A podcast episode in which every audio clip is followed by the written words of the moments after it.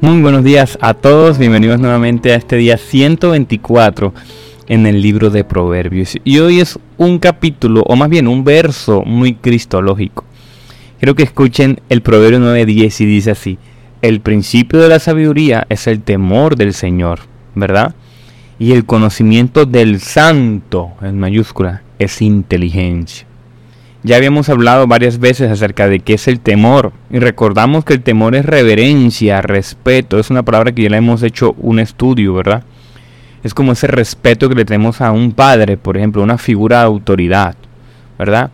De hecho, habíamos dicho en uno de los capítulos que el temor es un don de Dios para relacionarnos bien con Dios. Dios pone el temor en nuestro corazón, o sea, tener temor de Dios viene de Dios para que aprendamos a relacionarnos con Él una palabra importante. Y ese es el principio de poder entender y saber. Pero la segunda parte de este proverbio es que el conocimiento del santo es inteligencia. ¿O conocimiento de quién? De Dios. El conocimiento de Cristo, el santo. La palabra clave aquí es kadosh, ¿verdad? Que significa santidad, sabiduría, ángel, ¿verdad? Dedicado, apartado, santo, el santo en mayúscula. ¿Verdad? Y fíjense que hoy meditaba en cómo podemos nosotros relacionar a Cristo con Él y ampliar un poco más. Y en Mateo 11, 25, 27 dice así, ojo acá, dice, en aquel momento dijo Jesús, gracias Padre, Señor del cielo y de la tierra, por esconderles estas cosas a los sabios y entendidos, y revelárselas a los pequeñitos. Así es, oh Padre, porque así te ha parecido bien a ti. Otra versión dice, así te ha placido. Mi Padre me ha confiado todas las cosas. Y nadie conoce de veras al Hijo sino al Padre. Y nadie conoce de veras al Padre sino el Hijo. Y aquel a quien el Hijo le quiera revelar. Entonces vemos la Trinidad aquí revelada, ¿verdad? La persona del Padre y la persona de Jesús. Primera y segunda, dicen algunos. Entonces vimos un señorío acá y la única forma de poder conocer a Dios es conocer a Jesús y viceversa, y a quien Jesús le plazca. Él en su soberana revelación se le muestra el que quiere. Esto me pone a pensar de que últimamente he tenido conversaciones con personas que he tratado de aconsejar, he tratado de liderar, he tratado de, darles una, una palabra de aliento, pero hay cosas que parece que no, no permean, parece que está en el intelecto, pero no en el corazón entendiendo corazón como la conciencia para tomar decisiones. Hay gente que tú le incluso predica la verdad. ¿No han tenido alguna conversación con alguien así?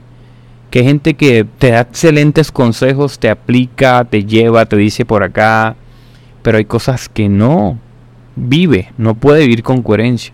Algo que he estado meditando y que me he confrontado mucho, bueno, y también he pedido al Señor que me dé sencillez, me, que no se orgullezca mi corazón, pero Fíjense que a mí me cuesta un poco el tema de la mayordomía corporal estos últimos meses.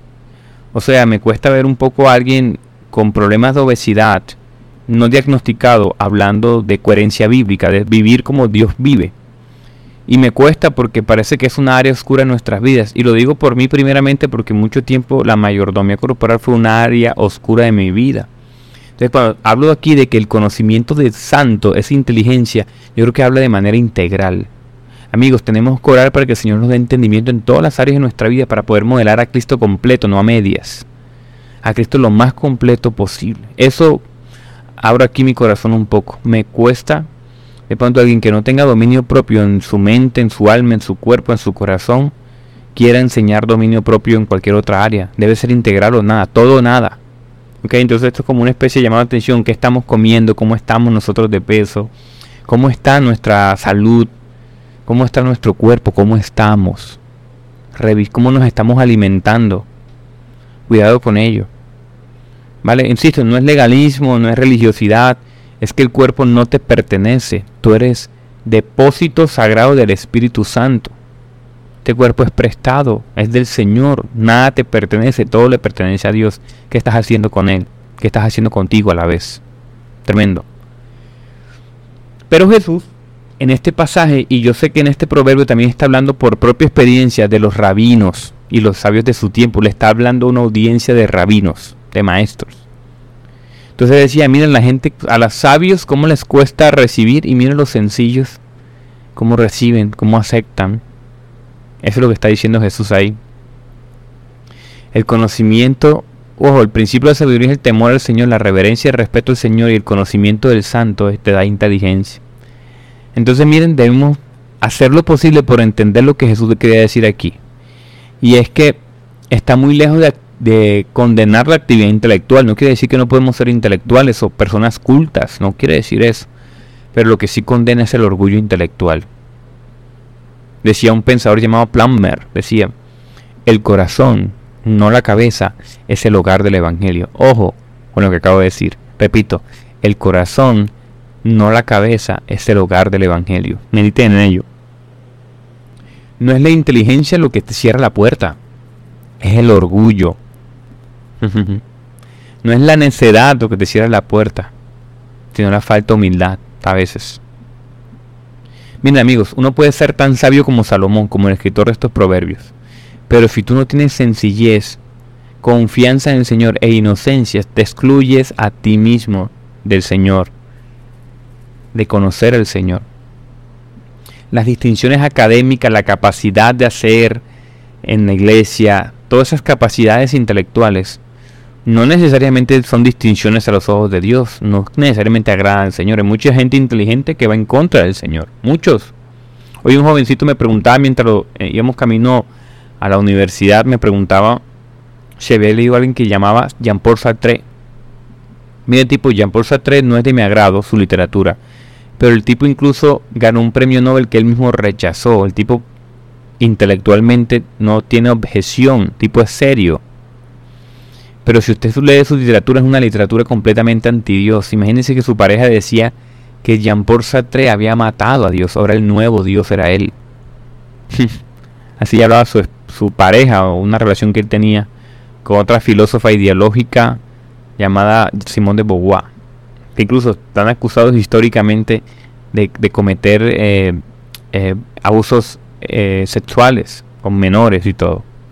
Porque es que sin Dios no tienes un conocimiento, una realidad objetiva. Estás perdido sin Cristo. Miren, las credenciales más gloriosas que hizo Jesús en este pasaje es que Él es el único que puede revelarse a la humanidad. Otros pueden que sea hijo de Dios, pero Él es el Hijo con mayúscula, es el Hijo. Por Él es que nosotros tenemos acceso al Padre, tenemos conocimiento, es por Él. Solamente a través de Cristo podemos ver quién es, cómo es Dios.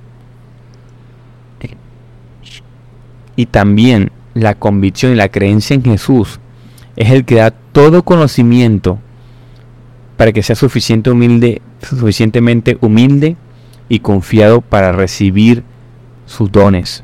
Mira lo que dice Primera de Pedro y con esto voy terminando.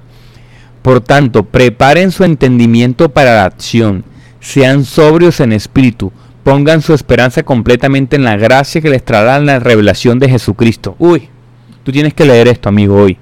Vea Primera de Pedro del 1, capítulo 1 al versículo 13 y lee lo que yo acabo de, de leer. Repito, por tanto, preparen su entendimiento para la acción, sean sobrios en espíritu, pongan su esperanza completamente en la gracia que les traerá en la revelación de quién, de Jesucristo. Como hijos obedientes, no se conformen con los deseos que antes, tenían en su ignorancia, sino como aquel que los llamó a ser santo. Así que sean ustedes también santos en su manera de vivir, porque escrito está, sean santos porque yo soy santo. Y si invocan como Padre a aquel que imparcialmente juzga la obra de cada uno, condúzcase con temor durante el tiempo de peregrinación, durante el tiempo de esta vida. Habla de dominio propio, de buscar la sabiduría del Señor, de tener firmeza y ser sobrio.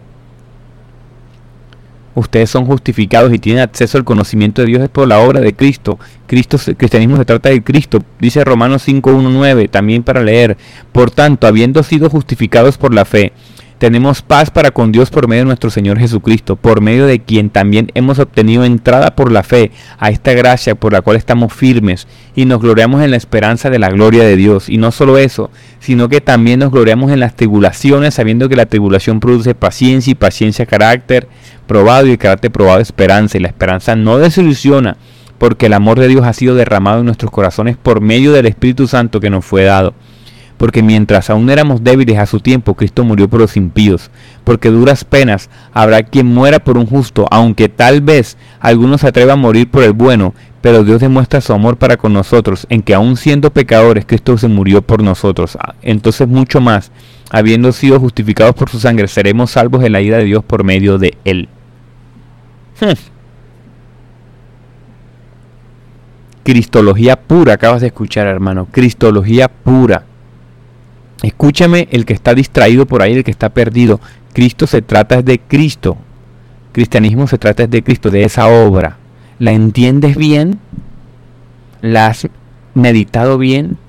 ¿La vives en tu vida bien?